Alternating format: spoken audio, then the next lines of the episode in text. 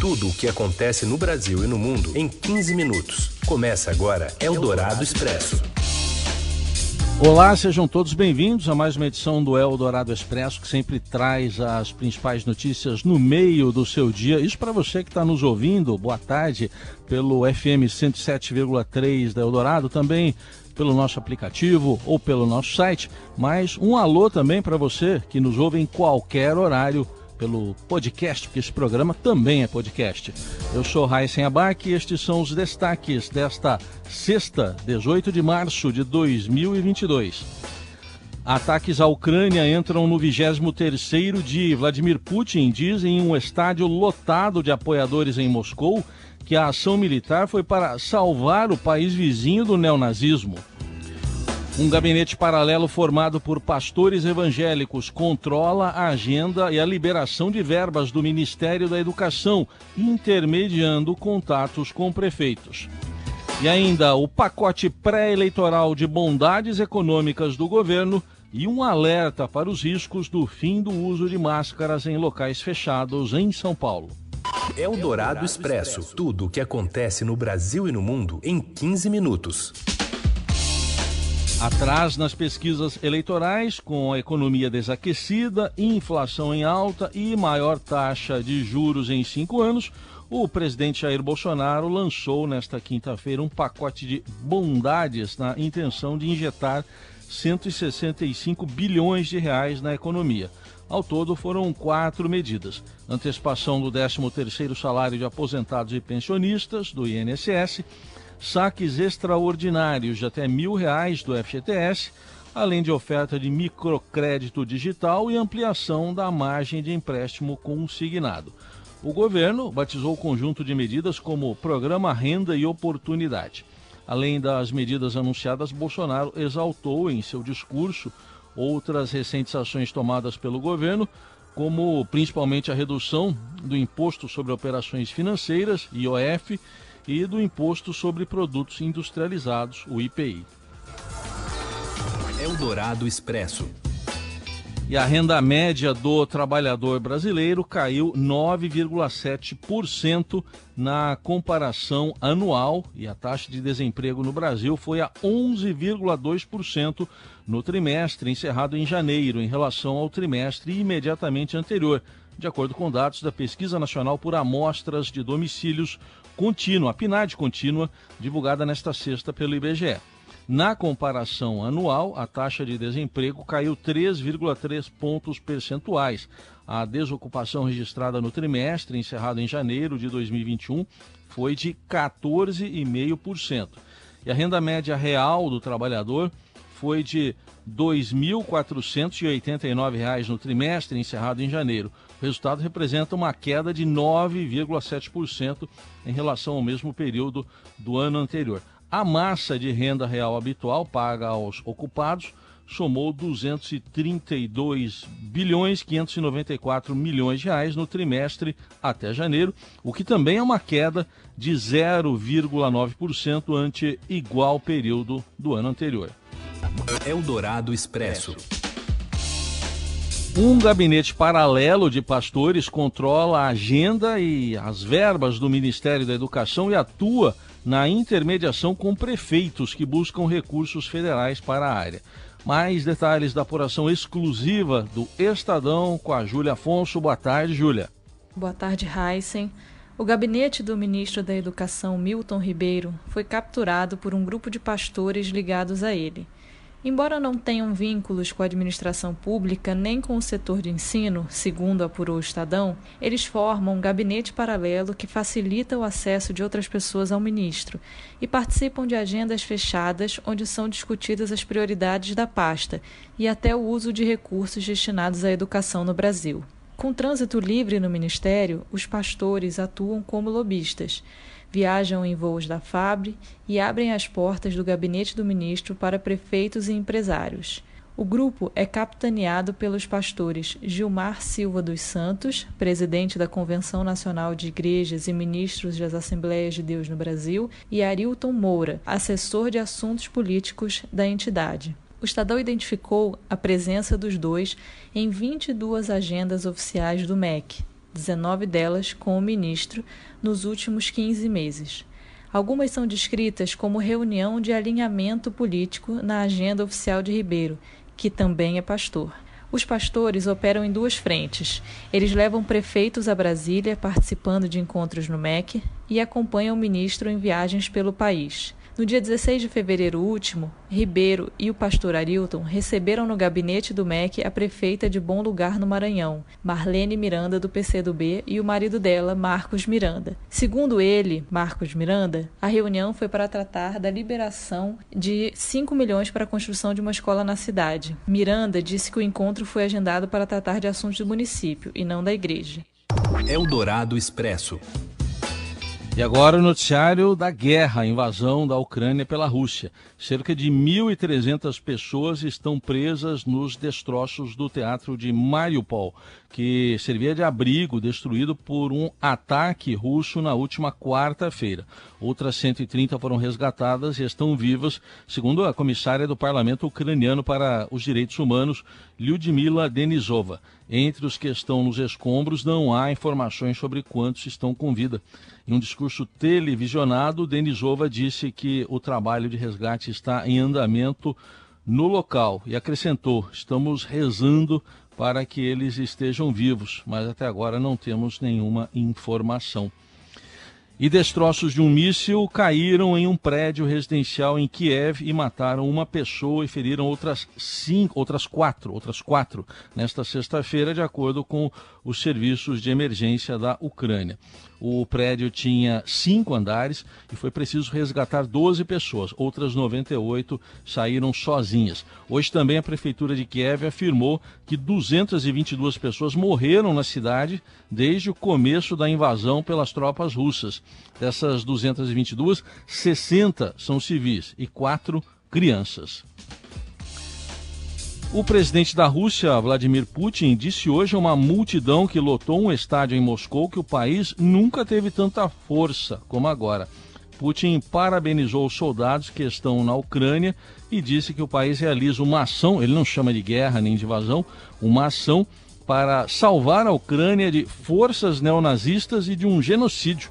Oficialmente, o evento realizado no 23º dia da invasão da Ucrânia serviu para marcar os oito anos da anexação da Crimeia pela Rússia. Ovacionado por apoiadores, com muitas bandeiras russas e cores do país pintadas no rosto, Putin disse ainda que está salvando a Ucrânia de todo o sofrimento que o país vinha passando. O discurso de Putin foi precedido de shows ao vivo no estádio, que foi palco da final da Copa do Mundo de 2018. E o presidente ucraniano Volodymyr Zelensky voltou a afirmar nesta sexta-feira que o país fará parte da União Europeia. Palavras dele: Nós vamos reconstruir tudo, nós vamos ser membros da União Europeia, nossa vida vai ser diferente. Foi o que ele disse em discurso. O pronunciamento ao vivo de Zelensky foi transmitido pouco antes do discurso a que a gente se referiu agora de Vladimir Putin num estádio em Moscou. Eldorado Expresso. O fim da obrigatoriedade do uso de máscaras em locais fechados, anunciado ontem pelo governador João Dória para todo o estado, também inclui as escolas. A informação foi confirmada à Rádio Eldorado pela secretária de Atenção Básica, Vigilância e Especialidades do município de São Paulo, Sandra Maria Sabino Fonseca. A exigência da proteção facial continua valendo em unidades de saúde e no transporte público, incluindo táxis e carros de aplicativos. A secretária ressaltou que 100% dos paulistanos com 12 anos ou mais já tomaram duas doses da vacina contra a Covid. Entre as crianças de 5 a 11 anos, 73% receberam a primeira dose e 30% a segunda. Sandra ainda destacou que a cidade está com o menor índice de internações de toda a pandemia e registra uma queda abrupta de óbitos. Apesar da flexibilização no uso de máscaras, a secretária disse que a vigilância será mantida. Essas são as únicas exigências de uso de máscara. A Secretaria Municipal de Saúde tem uma equipe de vigilância sanitária permanente que ficará monitorando todos os dados. Então, nós seguiremos acompanhando o número de casos, seguiremos testando, avaliando a circulação viral e, claro, torcendo para que não tenhamos nenhuma variante nova, Em entrevista aqui à Rádio Eldorado, a infectologista do Instituto Emílio Ribas, Rosana Richman, que integra o Comitê Científico Paulista, julga como prematura a decisão. De acordo com a especialista, com a flexibilização do uso de máscaras também para ambientes fechados, o governo de São Paulo passa um recado de liberou geral à população, que pode concluir que a pandemia acabou. A sinalização para a população é que a pandemia acabou. Só que a hora que você coloca a vírgula e fala mas, o Brasil continua com uma média móvel de mais de 300 mortes por dia. Isso não é normal. A hora que você tira totalmente essas regras, a percepção da população é que as coisas estão totalmente normalizadas e não é bem assim. Tanto não é bem assim que para transporte público, para alguns setores, o governo ainda manteve o uso obrigatório da máscara. E a partir desta sexta-feira, a capital paulista também começa a aplicar a quarta dose da vacina contra a Covid em idosos com 80 anos ou mais, se antecipando ao Estado que inicia essa etapa na próxima segunda-feira. Para receber o novo reforço, é preciso ter tomado a terceira dose há pelo menos quatro meses. Eldorado Expresso. O ex-governador da Califórnia, Arnold Schwarzenegger, que disse nesta quinta, foi ontem, aos cidadãos russos, que ele está recebendo informações erradas sobre a ofensiva do seu país sobre a Ucrânia e fez um apelo ao presidente russo Vladimir Putin para que suspenda o ataque. O astro de Hollywood disse em um vídeo de nove minutos no Twitter que o Kremlin está mentindo intencionalmente aos russos ao dizer que a invasão tem intenção de desnazificar a Ucrânia. A Rússia descreve as suas ações como uma operação especial. I know that your government has told you that this is a war to denazify Ukraine. This is not true. Ukraine is a country with a Jewish president. Those in power in the Kremlin started this war. This is not the Russian people's war. Tá aí o exterminador do futuro descontente com o que está ocorrendo na Ucrânia, com o que a Rússia está fazendo. A maior invasão na Europa desde a Segunda Guerra Mundial destruiu cidades ucranianas e fez mais de 3 milhões de refugiados deixarem a Ucrânia em direção a países vizinhos. Não está claro quantas pessoas na Rússia sabem sobre a guerra, depois que o Kremlin cortou o acesso a vários canais e sites de imprensa. Eldorado Expresso. E o Campeonato Paulista chega ao fim da fase de grupos neste fim de semana. Quem fala pra gente é o Robson Morelli. Olá, amigos. Hoje eu quero falar dessa decisão, última rodada do Campeonato Paulista no fim de semana. Jogos para serem decididos, situações de clubes para serem decididas e a gente vai conhecer todos os confrontos da próxima etapa do Campeonato Paulista. Lembrando que apenas um grupo está definido. São Paulo vai enfrentar o São Bernardo. Agora em jogo único, se tiver empate, a decisão vai para os pênaltis. O Corinthians já está classificado no grupo A e agora aguarda o seu rival entre Inter de Limeira Guarani e Água Santa. Todos os três clubes ainda com chances de se classificar. Lembrando que jogam primeiro contra segundo colocados dentro do seu próprio grupo. O grupo C do Palmeiras, São Paulo também aguarda três possíveis candidatos: Ituano, Botafogo e Mirassol. Todos eles com chances de classificação. Hoje, antes da rodada, o segundo colocado é o Ituano. E no grupo D de dado, o Bragantino já classificado aguarda por Santo André ou Santos. A situação do Santos não é nada fácil, porque além de sonhar com a classificação, ele também precisa escapar do rebaixamento, isso mesmo, da Série A2 do Campeonato Paulista. Ele tem a pior campanha entre todos os times que disputaram a competição até aqui. Dois clubes vão cair. Um já caiu, é o Novo Horizontino, e a vaga agora está entre Santos e Ponte Preta, basicamente. O Santos precisa de um empate, pelo menos, para fugir do rebaixamento. É isso, gente. Falei, um abraço a todos, valeu. Eldorado Expresso. Uma nova feira de arte em São Paulo, Arte Sampa, abre as portas na Oca, lá do Ibirapuera, enfatizando a importância da diversidade de criadores e temas artísticos. Mais informações com a repórter do Caderno 2 do Estadão, Ana Lourenço. Ana, boa tarde.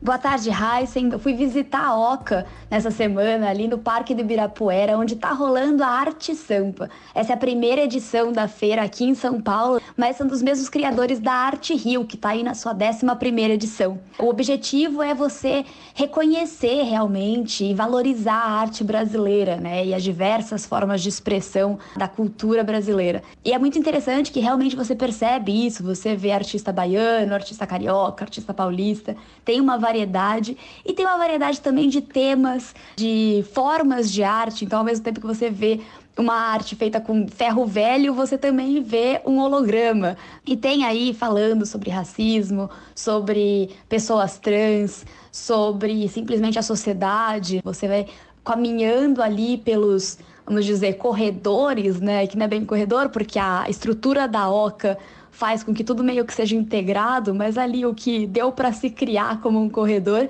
e você vai caminhando e você não sabe muito o que esperar e você vai sentindo diversas emoções, né? Às vezes você reflete, às vezes você brinca, às vezes você simplesmente gosta e quer tirar uma foto para postar nas redes sociais. Então tá muito bacana conferir todos esses artistas talentosíssimos e dar um pulo na oca, que é sempre um presente, né?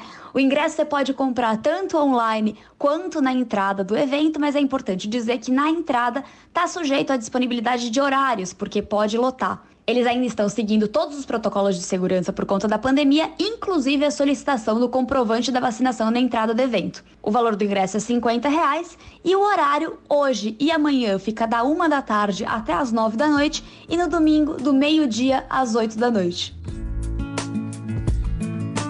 Aí fica essa boa dica para o fim de semana. Se eu puder dar mais uma, vai de máscara na oca, não tenha cabeça oca. Bom fim de semana para todo mundo. Até segunda.